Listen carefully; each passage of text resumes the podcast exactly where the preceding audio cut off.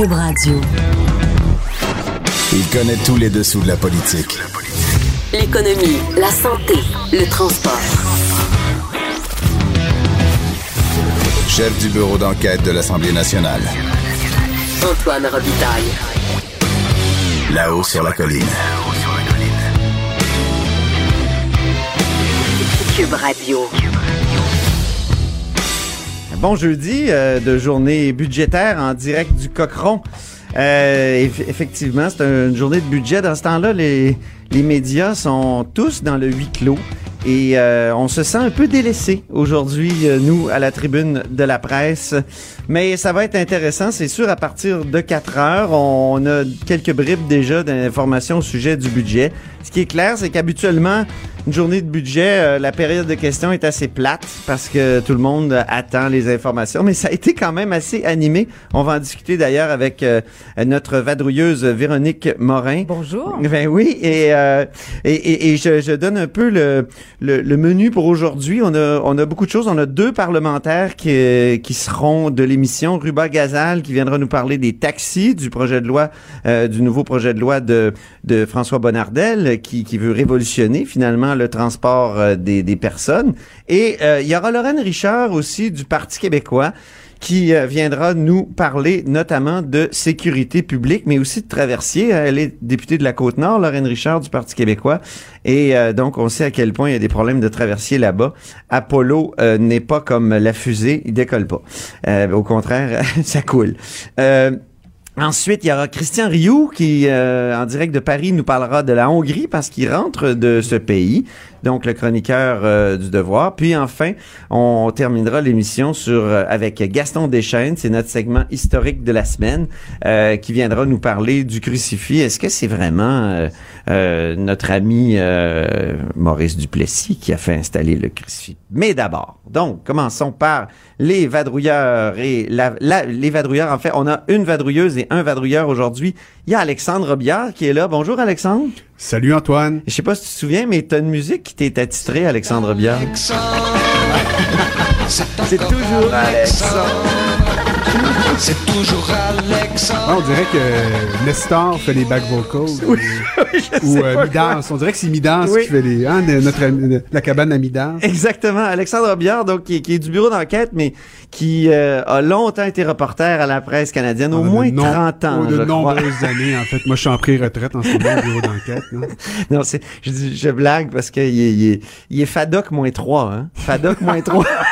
FADOC moins 3, ça veut dire 47 ans. Ouais. Donc, non, euh, non, euh, ça je s'en suis plus vient. jeune que ça. euh, Ah, plus jeune? Antoine Robitaille, Ah bon? euh, tu me vieillis en nombre en oui, public à oui, part de ah, ça. c'est terrible. une. Bon, correct.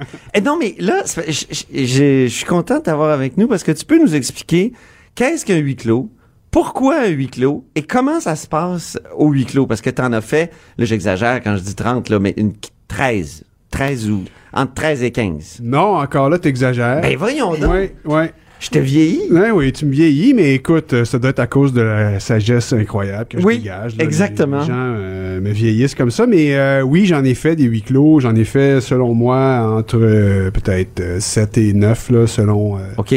selon les jours. Mais euh, oui, euh, un huis clos, c'est, euh, c'est, c'est, euh, comment dire, donc c'est un moment euh, hors du temps. C'est ça, hein? C'est un endroit où euh, on peut se, se ressourcer auprès de, de- d'amis qu'on n'a pas vus depuis longtemps. En fait, euh, Et je- de documents budgétaires quand même, Alexandre.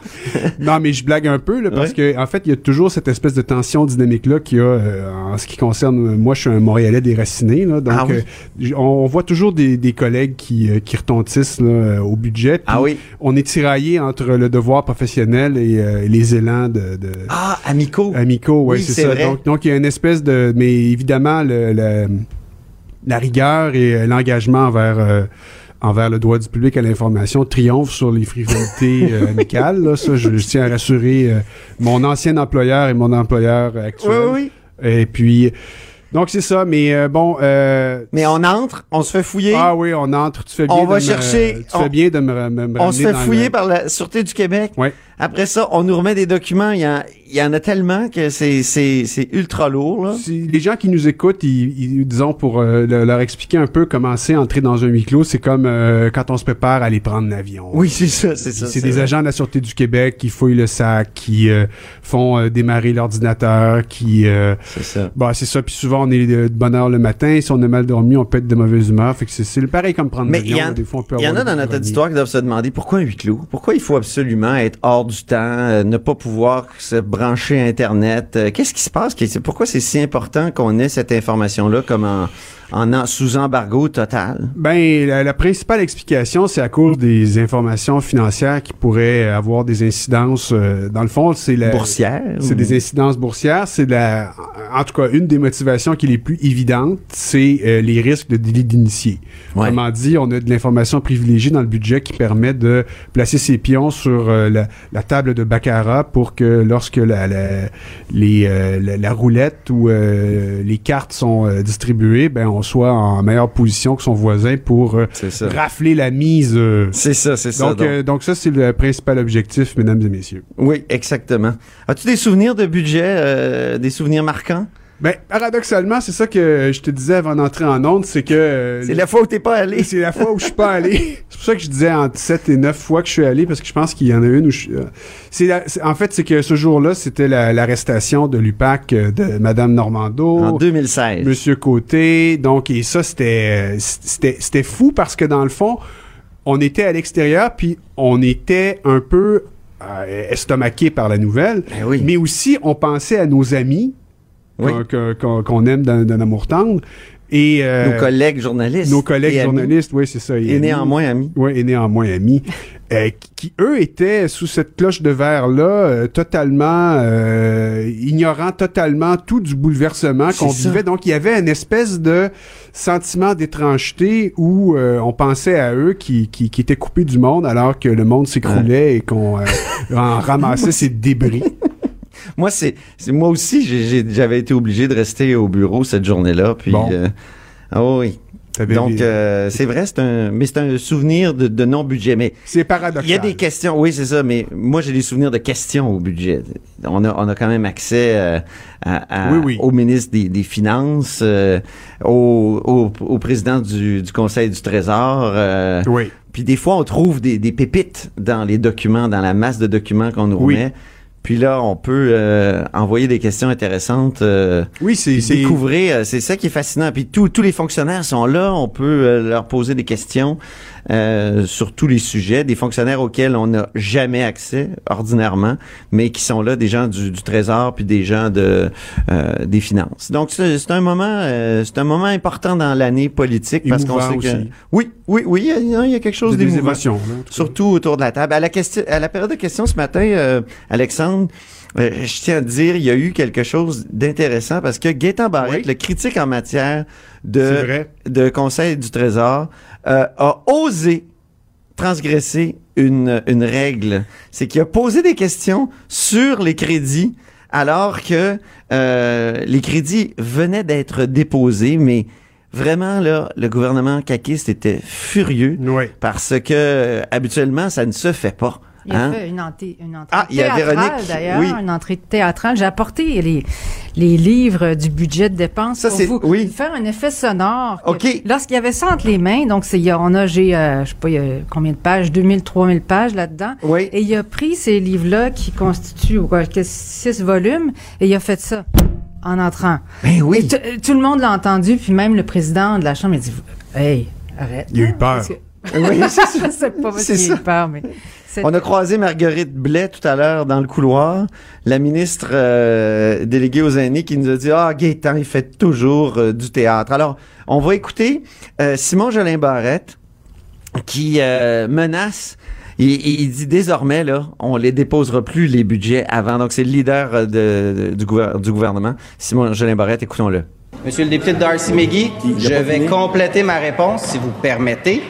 La pratique parlementaire veut qu'on vous les dépose à l'avance. Cela étant dit, j'entends bien l'opposition officielle. L'année prochaine, on vous les déposera pas à l'avance, puis on vous accommodera pas. C'est de même, vous voulez fonctionner dans Mais- le Parlement? Non. Ben, écoutez, on a encore une réponse à être complétée par le ministre. Wow!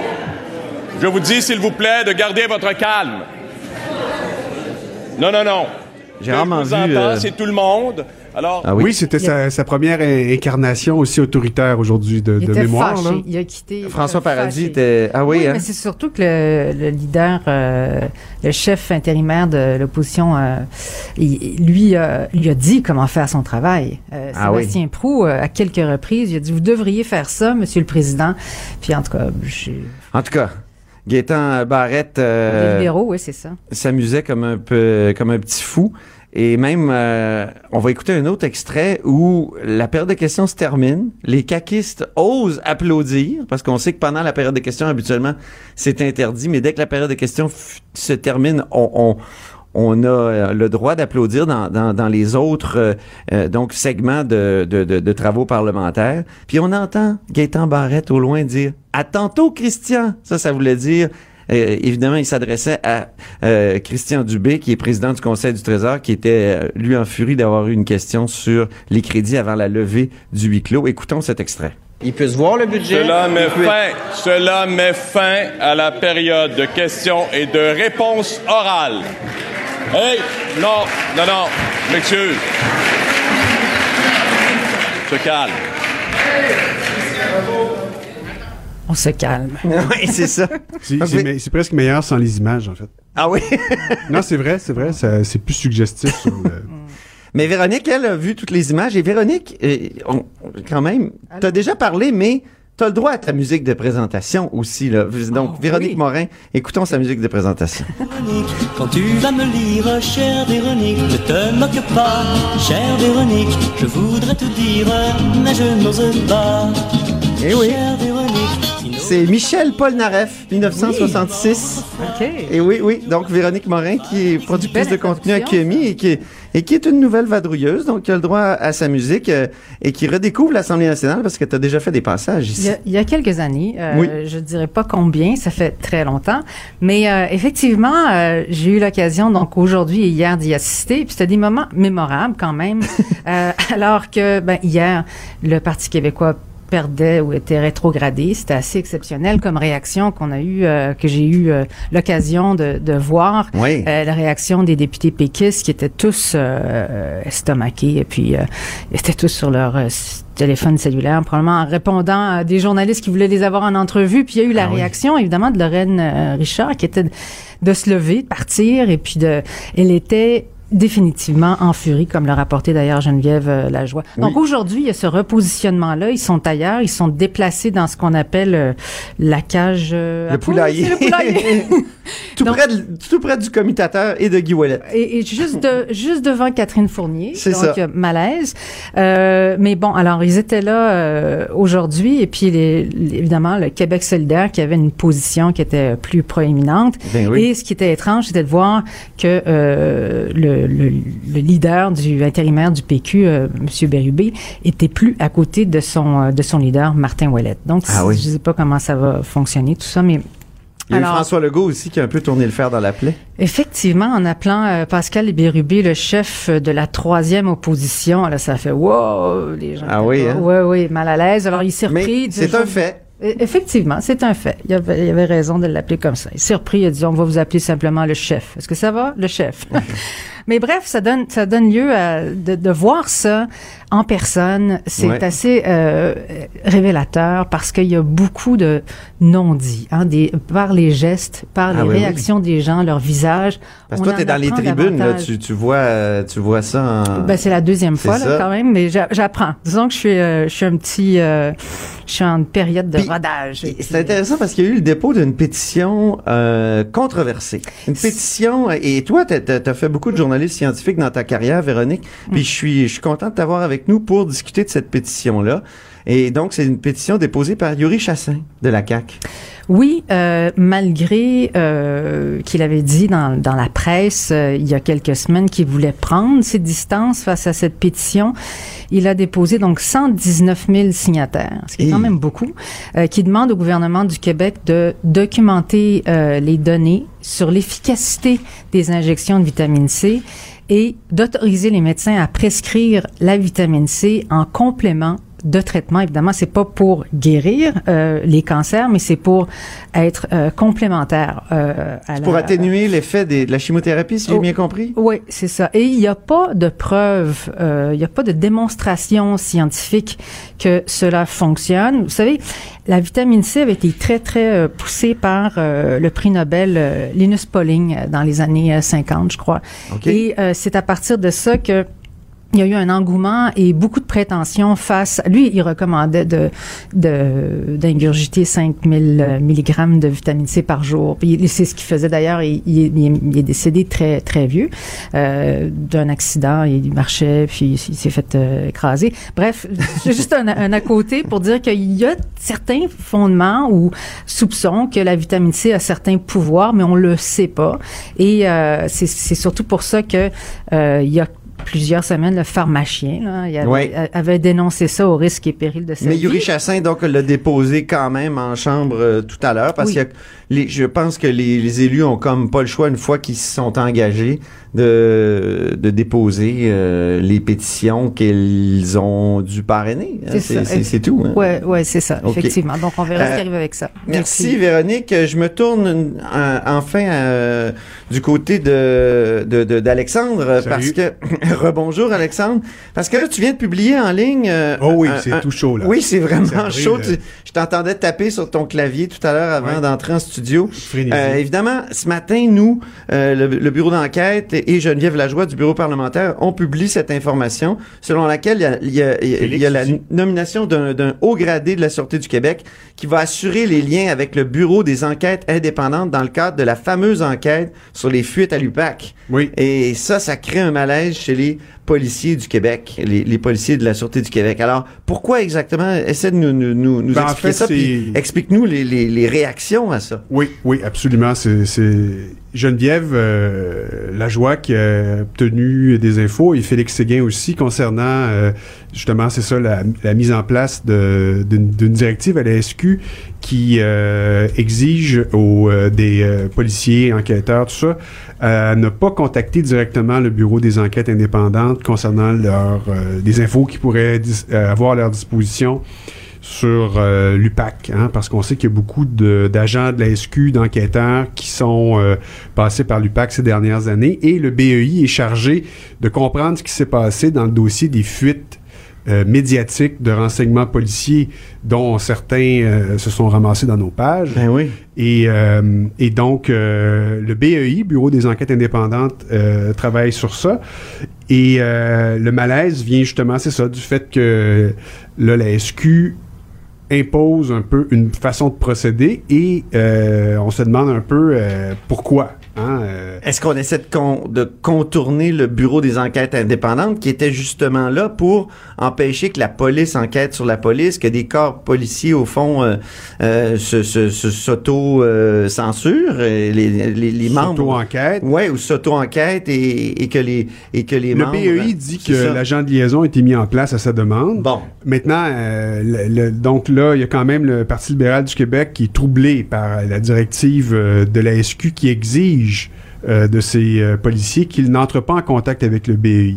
Je parlais avec euh, la porte-parole en matière de sécurité publique, Mme Christine Saint-Pierre, ce matin, puis elle, en fait, elle craint pour la confidentialité d'éventuels ça. dénonciateurs. Oui, oui. Elle dit normalement, on devrait assurer que les enquêteurs qui veulent parler au BEI soient pas obligés de se rapporter à un supérieur qui puisse le faire sans que leur patron à la SQ sache qu'ils sont des qui contribuent à l'enquête, tout simplement pour maximiser le potentiel d'information pour l'enquête du BEI.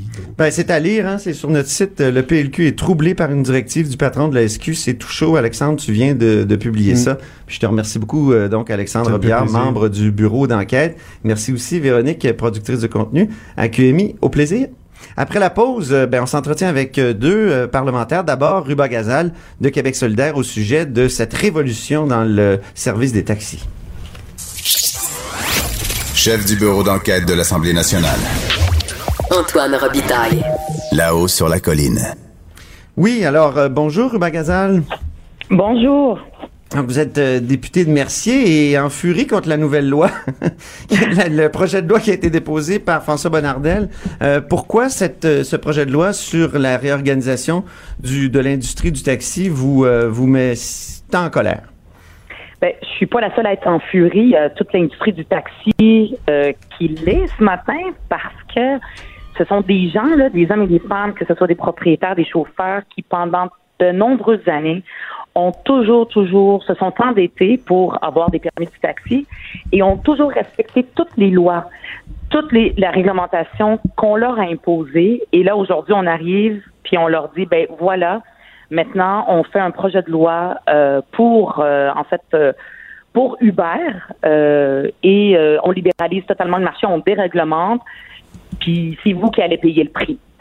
Euh, donc, c'est vraiment incroyable parce que les gens aujourd'hui, il y en a qui ont encore des, ils ont hypothéqué leur maison pour avoir un permis de taxi, pour pouvoir vivre de ça, pour avoir une retraite. Puis ils payent le prix aujourd'hui de décision de la décision du gouvernement de la CAC, puis aussi de la non-action euh, des gouver- gouvernements précédents libéral par rapport à Uber. Et on les réglemente totalement. Puis euh, c'est eux qui payent le prix. Il n'y a aucune raison que ces gens-là payent le prix de l'inaction des gouverneurs d'avant puis euh, et, euh, et, de, et de, de, de ce que fait le, la CAC. En même temps, vous voyez comme moi l'évolution euh, des choses là, dans, dans, dans notre société, euh, dans euh, les, les dans les pays où il y a ce, ce, ce type d'offres là, comme celle que Uber euh, a, euh, donc euh, des, des transports de personnes euh, avec des logiciels extrêmement euh, pratiques là, sur nos, nos cellulaires. Comment on peut faire autrement que euh, ça fait des années qu'on qu'on qu'on hésite. Le gouvernement libéral a hésité énormément, a parfois donné euh, euh, des, a créé des, des projets pilotes avec euh, Uber.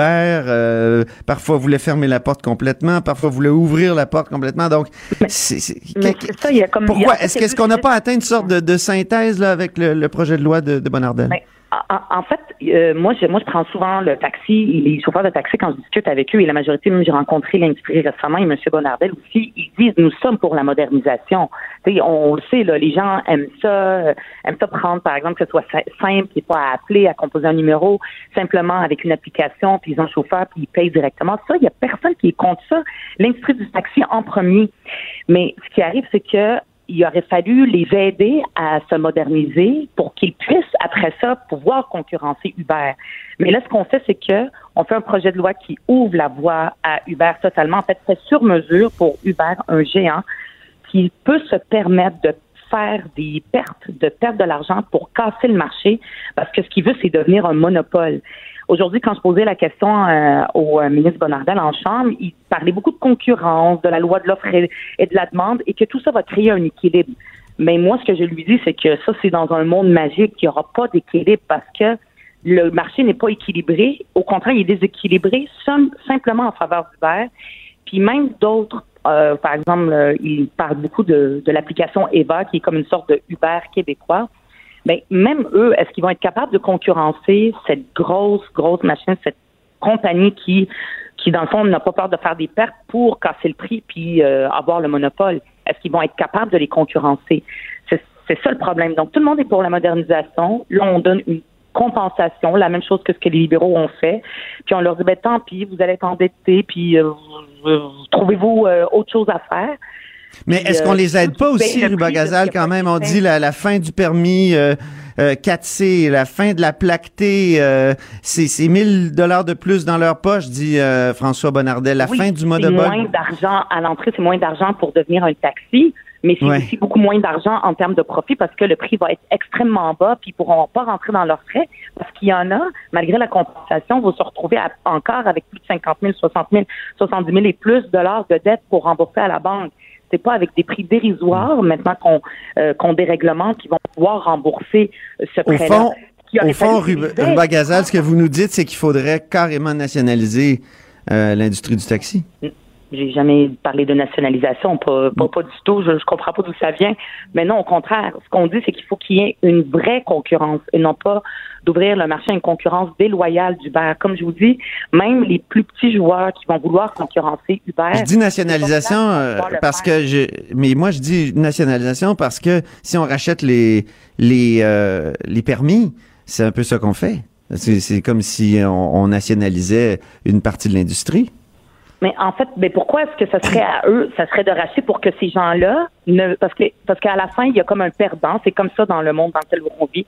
Il y a des perdants puis il y a des gagnants. Les gens qui se sont conformés, qui ont, parce que c'est des gens qui travaillent énormément d'heures. C'est des hommes et des femmes, euh, je veux dire de la classe moyenne que le monsieur, le, gouvernement de la CAQ veut mettre de l'argent dans leur poche. Mais c'est des gens qui sont en train de s'appauvrir. Certains vont devoir faire faillite parce que ce qu'on fait, c'est qu'on on, on, on les on les met eux autres sur, euh, on les laisse tomber c'est eux qui payent le prix de, de, de, de, ce, qui, de ce qui arrive. Puis de l'autre côté, ben, on ouvre totalement, totalement la voie à, à Uber que lui, ce qu'il veut, c'est Oui. devenir un, un monopole. C'est ce qu'il fait, c'est ce qu'il fait partout. Et en plus de ça, en plus de ça, on crée du cheap labor. C'est Parce qu'il y a Vous des croyez pas Eva et Lyft que ça peut aussi euh, concurrencer Uber?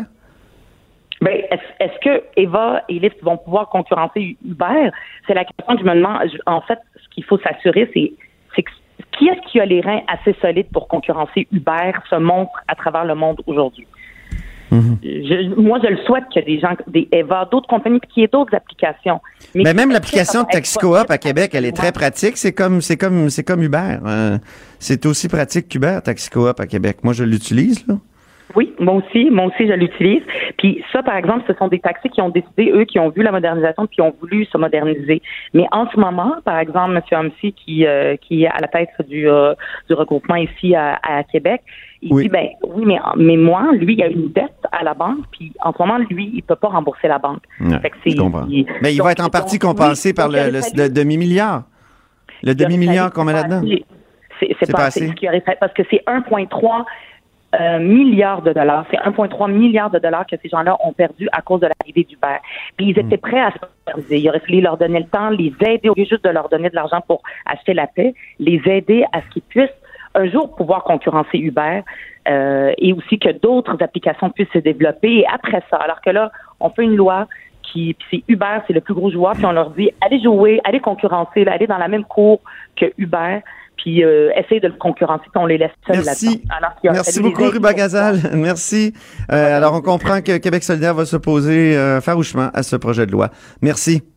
Alors, Ruba Gazal est euh, député de Mercier de Québec solidaire. On va rejoindre tout de suite Lorraine Richard, qui, elle, est députée euh, du Parti québécois de Duplessis. Bonjour, Lorraine Richard. Bonjour. Donc, on vous parlera pas là, de, du Parti québécois, euh, des difficultés du Parti québécois, de, de son éclatement, tout ça. On s'est entendu, puis euh, on va parler plutôt d'autres difficultés d'Apollon. D'Apollo, pardon. Ce- La fameuse traverse. la- la- le fameux bateau, le traversier. Euh, comment comment on vit ça euh, euh, sur la côte nord? Parce que évidemment vous êtes député de Duplessis c'est sur la côte nord. Euh, comment on vit ça là-bas cette, ce- cette incroyable saga de de- d'achat de citron puis de de bateaux qui qui, qui qui qui qui qui peut pas aller sur la mer quoi? On, vit ça difficilement. Écoutez, euh, vous savez que bon, on a eu euh, quand même un, arrêt euh, du traversier juste avant la période de défaite. Donc, les gens qui se déplaçaient en famille avec leur automobile, bon, rallongeaient le- le- leur trajet parce que bon, ils devaient faire un détour. Par la suite, bon, le, nouveau gouvernement a décidé d'aller de l'avant avec l'achat du Apollo. Mais, écoutez, on a, on a payé quelques millions de dollars. On a vu encore les ratés.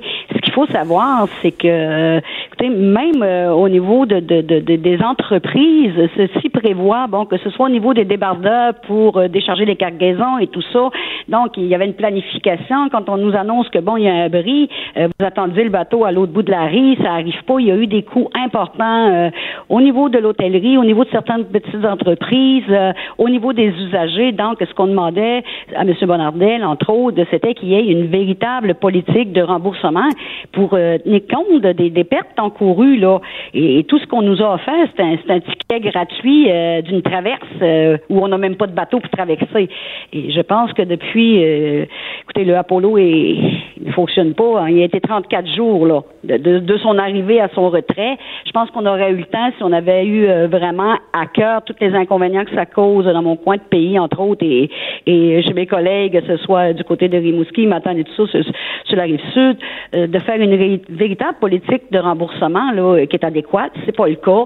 Euh, Il aurait oui, fallu rembourser des- quoi exactement? euh, parce que... Ben, Oui, Ouais. ben, écoutez, sur, sur, sur des pièces justificatives, que ce soit les frais d'essence, dans certaines circonstances, vous savez, nous, on, on a quand même eu la 138 fermée à plusieurs reprises à cause euh, justement de, de- de- des tempêtes qu'on a connues, euh, que ce soit des frais d'hébergement pour des raisons majeures, telles que, bon, euh, vous faites la route, là, puis vous avez plusieurs euh, centaines de kilomètres de plus à faire.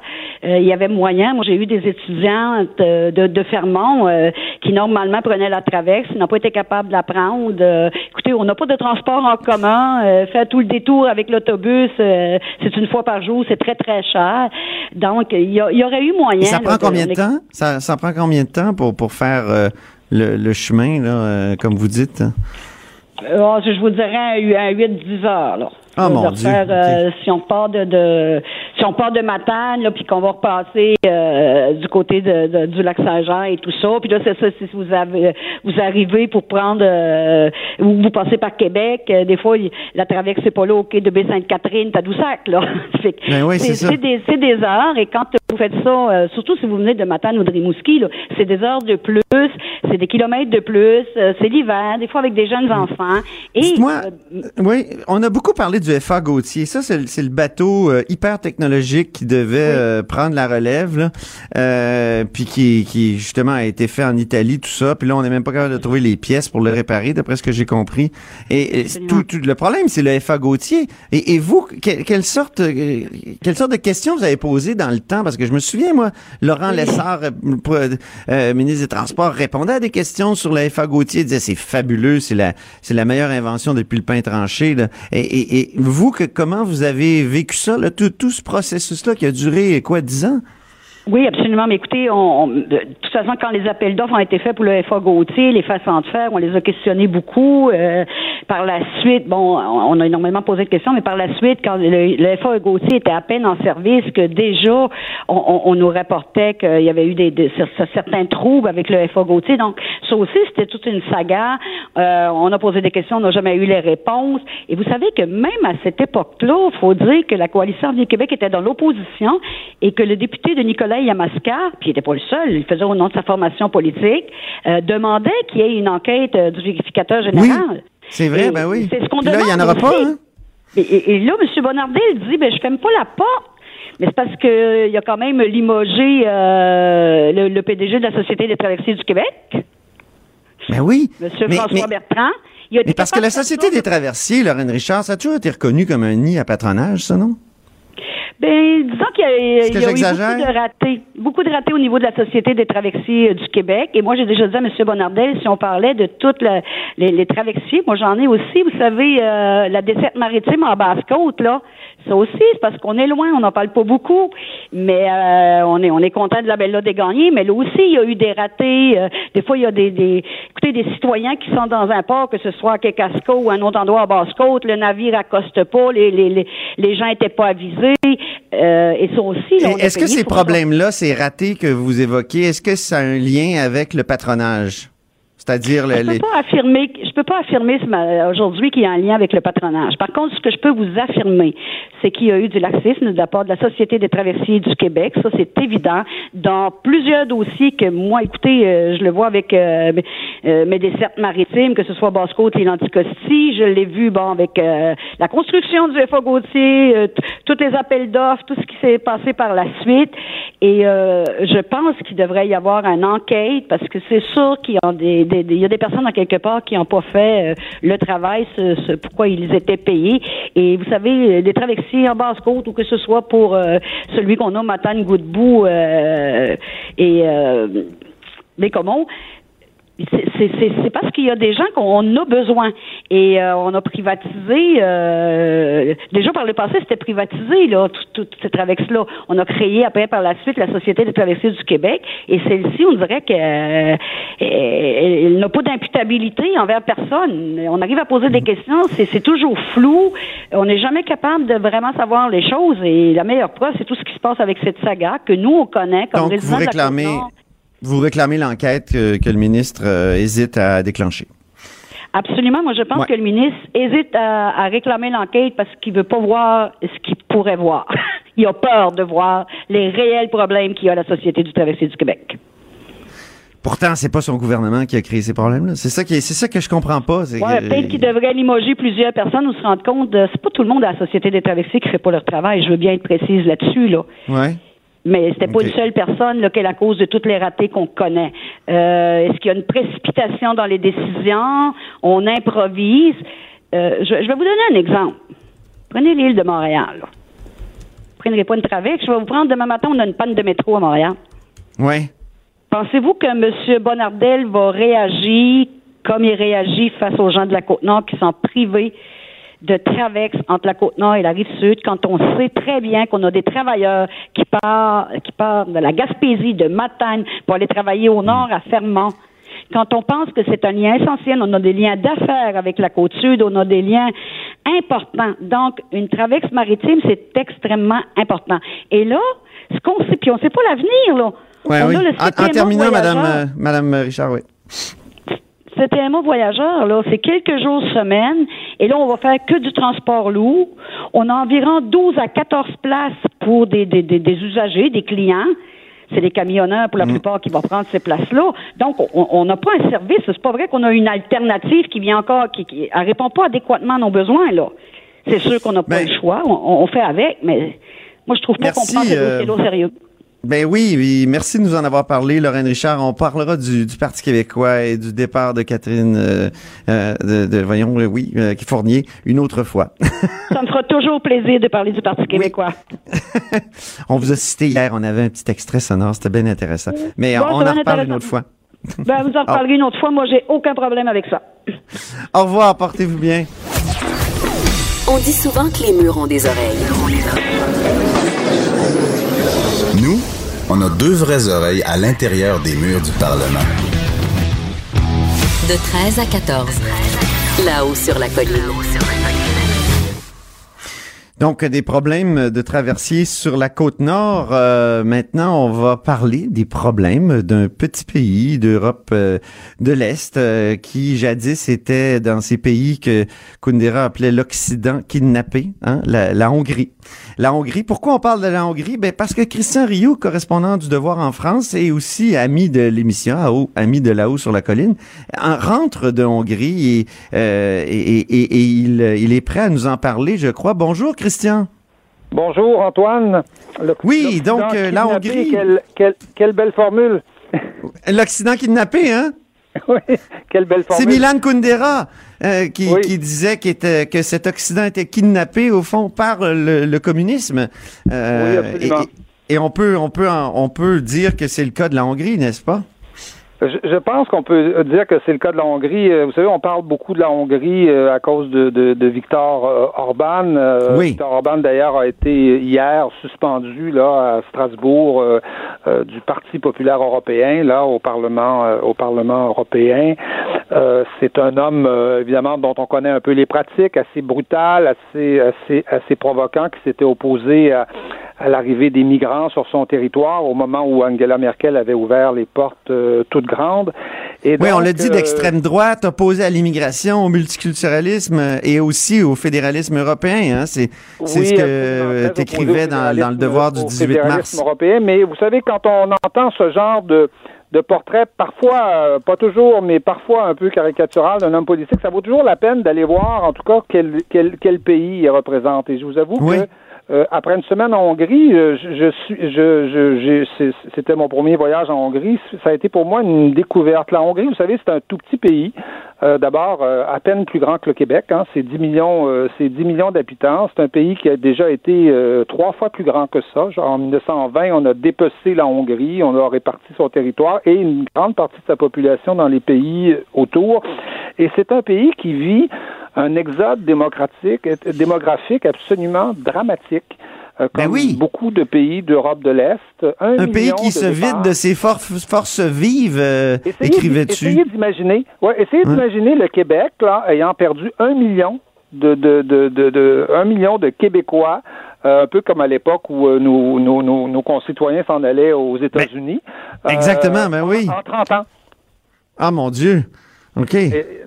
Donc, qui est-ce qui s'en va? Ce sont les médecins, ce sont les infirmières, ce sont les ouvriers spécialisés qu'on forme, euh, qu'on forme euh, à- à- à- dans, les universités hongroises. Ces gens-là s'en vont, ils s'en vont. euh, j'ai, même, j'ai même vu des, des médecins, des internes qui faisaient, qui allaient faire des gardes à Londres pendant le week-end. Vous savez, des avions pas très chers. Euh, on prend EasyJet, on arrive à Londres le vendredi. Ces gens-là font des gardes à Londres pendant la fin de semaine et reviennent le reste de la semaine travailler, euh, travailler à Budapest. Et donc, on se retrouve aujourd'hui avec un pays qui est vidé littéralement de ses, de ses forces vives. Autrefois, on pillait, vous savez, les ressources naturelles. Aujourd'hui, on pille les cerveaux. Et, euh, qui fait ça? Sinon l'Europe? C'est-à-dire, ces gens-là se retrouvent euh, en Allemagne, principalement. Ils se retrouvent en France. Ils se retrouvent, ils se retrouvent en Grande-Bretagne. Alors, on peut comprendre, je dirais, euh, à travers, euh, à travers les mots d'Orban ou la colère que peut expri- exprimer Ouais. Orban. En tout cas, Mais en même temps, en même temps, on, dirait qu'Orban veut, veut fermer, Christian, on dirait qu'Orban veut fermer les frontières euh, pour empêcher les gens d'entrer alors qu'il y aurait besoin, s'ils se vident de, ces forces vives, il y aurait besoin de, de, de nouvelles forces, donc peut-être de l'immigration, euh, alors qu'il pourrait fermer, de, il pourrait vouloir fermer les frontières pour que les gens cessent de sortir de la, de, la Hongrie. C'est ce que je- qu'on Oui, peut ne pas oui, comprendre à l'extérieur Il y de Il y a un ministre, il y a un ministre roumain qui avait proposé il y a, il y de ça euh, plusieurs mois que on, euh, un- qu'un citoyen de l'Union européenne puisse s'installer dans un autre pays que le sien, mais avec une limite de cinq ans seulement, et qu'ils doivent revenir revenir après. Mais vous comprendrez qu'à Bruxelles, ce genre de mesure est tout à fait euh, est tout à fait inimaginable. Et l'immigration en Hongrie, oui, mais Orban évidemment a peur de, de la situation qu'il voit en France, où il voit des banlieues, euh, des banlieues immigrantes qui deviennent tranquillement, euh, qui deviennent tranquillement des, ghettos. Et c'est la peur de, c'est la peur des Hongrois qui sont pas habitués non plus à cette immigration-là. On peut peut-être imaginer que dans, dans 20 ans, ils s'y habitueront progressivement, mais aujourd'hui, culturellement, les Hongrois sont peu habitués euh, à l'immigration, et c'est un peuple qui se sent dans une sorte d'insécurité culturelle évidente. Ajoutons à ça que le hongrois, vous savez, c'est une langue absolument dont on connaît à peine les origines. Ils sont 13 millions à la parler. Euh, Hey, je pense qu'il y a dans le 18 monde. déclinaisons. On m'a déjà dit qu'il y avait 18 déclinaisons dans- pour le Absolument. hongrois. C'est extrêmement difficile à apprendre. Je vous dis, quand on se promène en Hongrie, on regarde les affiches des, des commerces, on comprend absolument rien. Euh, vous savez, en, en, en Allemagne, euh, euh, bon, en Espagne encore plus parce que c'est des langues latines, on, on finit par comprendre. Euh, en Pologne aussi, mais en, en, en Hongrie, on comprend absolument rien. Donc, c'est un peuple qui vit une insécurité identitaire évidente depuis des années et à qui on, on- et, que, et, et, et, et à, et à qui on dit mais voyons donc ouvrez vos frontières, laissez rentrer l'immigration, euh, le- ce monde sans frontières c'est merveilleux. Alors que eux, quand on leur pose la question, vous, vous savez qu'ils ont vécu 40 ans de communisme, quand on leur demande qu'est-ce qui leur a permis de passer à travers ces 40 ans-là, eh bien ils nous disent c'est notre identité, c'est notre nationalisme, c'est notre langue auquel on s'est accroché, on s'est Mais- euh, Mais on avant le, avant le communisme, tenu. Avant le communisme, il y a eu, avant le communisme, il y a eu l'autoritarisme et l'antisémitisme de, de 1920 à 1944. Oui, donc, un, oui, euh, donc, un- donc c'est, c'est ça peut-être aussi qui, qui, euh, qui ressurgit aujourd'hui. C'est l'impression qu'on a de l'extérieur que Orban, il représente une espèce de, de, de résurgence C'est, c'est l'impression qu'on a de ce sombre euh, passé. que- oui, c'est l'impression qu'on a parce qu'on ne voit que le, que le fascisme. Les Français n'ont connu que le fascisme, les, les, les, les, euh, les, les, les, les, les- les- les Belges aussi. euh, la plupart des peuples de- d'Europe occidentale n'ont connu que le fascisme, mais les, les, les, les Hongrois ont connu le communisme aussi après. Et, et ils, ont, ils ont connu donc un discours qui visait à leur dire vous n'êtes pas Hongrois, vous êtes des, vous êtes des hommes nouveaux. Vous êtes d'abord des, des communistes. Oubliez cette culture hongroise, oubliez cette identité hongroise. Et aujourd'hui, quand Jean-Claude Juncker vient leur dire quelque chose qui ressemble un peu à ça, Ah qui oui. ressemble vaguement à ça, ben, imaginez les Hongrois comment ils réagissent. Ils se disent, écoutez, nous, on a survécu évidemment au nazisme, on a survécu au communisme, où on voulait nous internationaliser, justement, supprimer les frontières au profit de l'Empire euh, de l'Empire soviétique. Et aujourd'hui, l'Europe vient nous tenir un discours qui ressemble étrangement à ça. Et donc, euh, c'est ce qui explique, je pense, la politique très nationaliste et, et souvent, évidemment, il faut le dire, brutale de, de, de M. Orban, et donc et une politique qui est très largement, il faut le dire, je pense, soutenue par la population hongroise, qui est en but un peu à une Union européenne qui n'a pas l'air de comprendre ces pays-là, parce qu'on on voit la même insatisfaction en Pologne, on voit la même insatisfaction euh, en République tchèque et souvent aussi en, en Slovaquie. Donc, on, on est... On oui. est oui, allez-y. Oui. Oui, non, non, mais je, je, je, je- je- j'allais te remercier pour avoir parlé de, de, de la Hongrie et, et je voulais parler des gilets jaunes qui ne sont plus tellement jaunes, mais qui sont black, comme dans Black Bloc. Mais, euh, mais, mais je t'ai, je t'ai interrompu, Christian, alors vas-y. Non, non, non, non, oui, oui, les, les- oui, les Gilets jaunes, 18e épisode. Oui, Et, euh, très violent. Les jaunes, euh, cette semaine, vous savez que ça commence à faire un roman, un téléroman assez, euh, assez long, euh, qui commence d'ailleurs à exaspérer euh, visiblement, visiblement les Français. On dirait que moins il y a de monde sur les ronds-points, parce qu'aujourd'hui, c'est quand même assez peu de monde aujourd'hui qui se mobilise, et plus il y a de violence. Et le samedi dernier, ça a été un épisode de violence, euh, de violence extrême à Paris. On a, on a démoli le, le célèbre restaurant Le Fouquet's, là, Ben oui. où, euh, où, où, euh, où Nicolas Sarkozy avait ses, ses habitudes, et même, et même Pierre-Carl Pelado à une certaine époque. Oh, OK, OK, c'est intéressant. Je l'avais déjà rencontré, oui. Et donc, euh, voilà, donc on a démoli ce restaurant-là. On, on a assisté à une violence absolument, euh, absolument hystérique et qui, ra- et qui laisse, je dirais, à peu près pantois tout le monde. C'est-à-dire qu'on voit 800, 1000 personnes. Euh, des black blocs, des, des, des, des, anarchistes qui arrivent, qui débarquent masqués et qui viennent casser à peu près tout ce qu'ils trouvent sur leur sur leur sur leur chemin. Il y a se, se mêle à ça évidemment ce, ce qui reste des gilets jaunes, mais c'est pas grand chose. C'est les derniers, on pourrait dire les plus les plus radicaux et les plus extrêmes. Et on se euh, on se demande, les Français sont sont rendus au, au point où ils se demandent euh, combien de temps ça va durer? Ben oui, c'est ça. Cette, euh, cette violence que euh, que le gouvernement semble incapable, incapable, littéralement incapable de, de maîtriser. En tout cas, la semaine dernière, euh, on, on a beau avoir congédié, euh, euh, congédié le, le, le- le préfet de police de Paris, on, on s'est aperçu qu'Emmanuel Macron était au ski pendant ce temps-là. Ben oui. Le ministre de l'Intérieur, lui, a été filmé dans une boîte de nuit, en train de, en train de, de, de danser. Donc, vous aurez compris que ça fait assez mauvais Oui. effet. On va, Et on va je arrêter. dirais que- On va s'arrêter là-dessus, malheureusement, Christian. Je te laisse finir ta phrase. Oui. Très bien. Ben, sans, sans être complotiste, certains se demandent si le gouvernement ne laisse pas filer un peu cette violence-là, compte tenu qu'il est en campagne électorale et qu'il a besoin de montrer qu'il peut, euh, qu'il affronte en tout cas euh, l'adversité. Ben, on en reparle euh, jeudi prochain, assurément. Peut-être qu'il y aura un autre épisode, euh, un 19e. Alors, merci beaucoup, Christian Rioux. Très bien. Merci beaucoup, Antoine.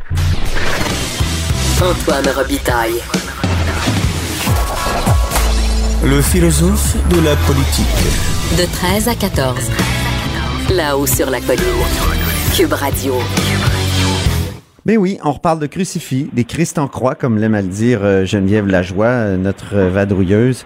Et Montréal va le décrocher de la salle du conseil municipal, on l'a appris et évidemment, tous les regards se sont tournés à ce moment-là vers l'Assemblée nationale. Même François Legault a dit qu'il était ouvert à le décrocher. Et, là, je me suis dit, il faudrait discuter avec un historien de, de, ce crucifix-là, qu'on dit souvent être le crucifix de Duplessis. Et on va rejoindre tout de suite Gaston Deschênes, qui est historien, qui a travaillé longtemps à l'Assemblée nationale, qui a écrit un, un texte, euh, justement, il y, a, il y a quelques années autour de ce crucifix-là, qui est, qui est un texte très important. Bonjour, Gaston Deschênes. Bonjour. Alors, bien? ce texte, ce texte dont je parle, il co- commence par ces, ces quatre mots, ces cinq mots. Duplessis a le dos large. Ah ah, ça serait pas Duplessis, donc, dans l'affaire du crucifix, qui serait le responsable de son, euh, de son arrivée ou de, de- de- du fait qu'on l'ait accroché au-dessus du tronc? Ben, qu'il a joué un rôle, mais euh, c'est pas, pour moi, c'est pas aussi évident que qu'on le dit tout le temps. Bon, ça, c'est Duplessis qui a fait ça, c'est Duplessis qui l'a demandé, c'est Duplessis qui est à l'origine, l'origine de ça. Ça s'inscrit euh, dans, dans tout un contexte. En fait, j'ai j'ai adopté un, un ton un peu euh, un peu provocateur, un peu euh, un peu humoristique, mais il y a beaucoup de vrai, puis il y a beaucoup de sérieux dans ce texte-là. Ben Euh, oui. je, je relève que euh, au printemps 1936, il y a un député qui arrivait du Témiscamingue, qui est un garagiste de Témiscamingue, député nouveau de l'Action libérale nationale, puis qui s'est mis à dire écoutez, là, je comprends pas ça. Comment ça se fait ici dans un parlement catholique, on n'a pas de crucifix? Alors, C'est assez curieux comme expression, un parlement catholique. Euh, mais à l'époque, euh, ça, ça, ça heurtait pas trop les gens. Et euh, tout de suite à l'automne. euh, Donc ça, c'est un député de l'Action libérale nationale. Donc c'est un, un, un député euh, dit progressiste, normalement. Oui. L'Action libérale Oui. nationale de, Oui, de exactement. Gouin. c'est- exactement, qui, est, qui, est, qui est arrivé avec, avec cette idée-là. Et le ton de mon texte, en fait, puisque je mentionne, c'est que c'était comme. je dirais pas normal, là, mais euh, ça n'a pas heurté personne, cette affaire-là. euh, en 1936. Je souligne entre autres que euh, Tédé Bouchard, euh, qui était chef de l'opposition officielle à ce moment-là, Tédé Bouchard, c'était un, c'était un franc-maçon, c'était un antinationaliste, un anticlérical euh, qui était qui était là. Puis euh, il y avait un journal qui s'appelait Le Clairon, et il n'y a pas eu un mot au sujet de, au sujet du crucifix. Ah Pas un mot. Non, non, ça dérangeait pas personne. Euh, Mais dans ton texte, Gaston, tu dis que le nouvelliste écrit euh, de façon euh, triomphante pour la première fois dans l'histoire politique du Québec, le Christ présidera aux délibérations de Ben oui. l'Assemblée législative. Donc, Ah à oui. Trois-Rivières, euh, on s'est ému de l'affaire, non? Oui, oui, hein, effectivement. Je, je, je ne dis pas que n'y avait pas des personnes qui étaient très contentes de ça puis qui trouvaient que c'était vraiment euh, fa- fa- fallait le faire, fallait fallait faire se, se poser ce geste-là que d'autres parlements avaient posé. Mais aussi ce que je souligne dans mon dans mon texte, c'est que Tachereau avait fait mettre, à la demande, je dirais quasi générale, fait mettre des, des crucifix dans les palais de justice. Ce sont les libéraux qui ont fait mettre des crucifix, qui sont ailleurs d'ailleurs encore là, je pense, des crucifix dans les palais de justice. Alors, la décision de Duplessis, si elle est de Duplessis, là, bon, mettre ça entre parenthèses, elle, s'inscrivait dans un, dans un courant. Euh, on a parlé de virage, mais il n'y a, pas eu de virage, là. C'est plutôt, j'ai parlé ça, une, une accélération en ligne droite. C'est que Duplessis, comme le dit l'Action catholique, a complété l'œuvre des libéraux. Et Ah oui, pas- c'est ça. Donc, les libéraux avaient commencé. ben oui, les, les, les, les- c'est les- sont les libéraux. Et d'ailleurs, Tachereau est obligé de se, de se défendre, de, de, de, de, défendre sa, sa, sa réputation pour montrer comment son, parti, euh, dans les années, euh, fin des années 30, euh, milieu des années 30, pardon, et, et, et pas opposé aux institutions catholiques.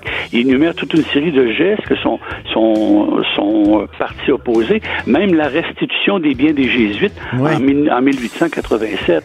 Et Ben, merci beaucoup. Merci beaucoup, Gaston. Alors, euh, ce crucifix, qu'il soit, euh, comment dire, le fait de Duplessis ou euh, de de- d'autres personnes, il va probablement être, euh, être dégommé bientôt. Donc, merci beaucoup, Gaston Deschênes, On s'en historien. reparle. Salut, au revoir. On s'en reparle, certains. Cube Radio.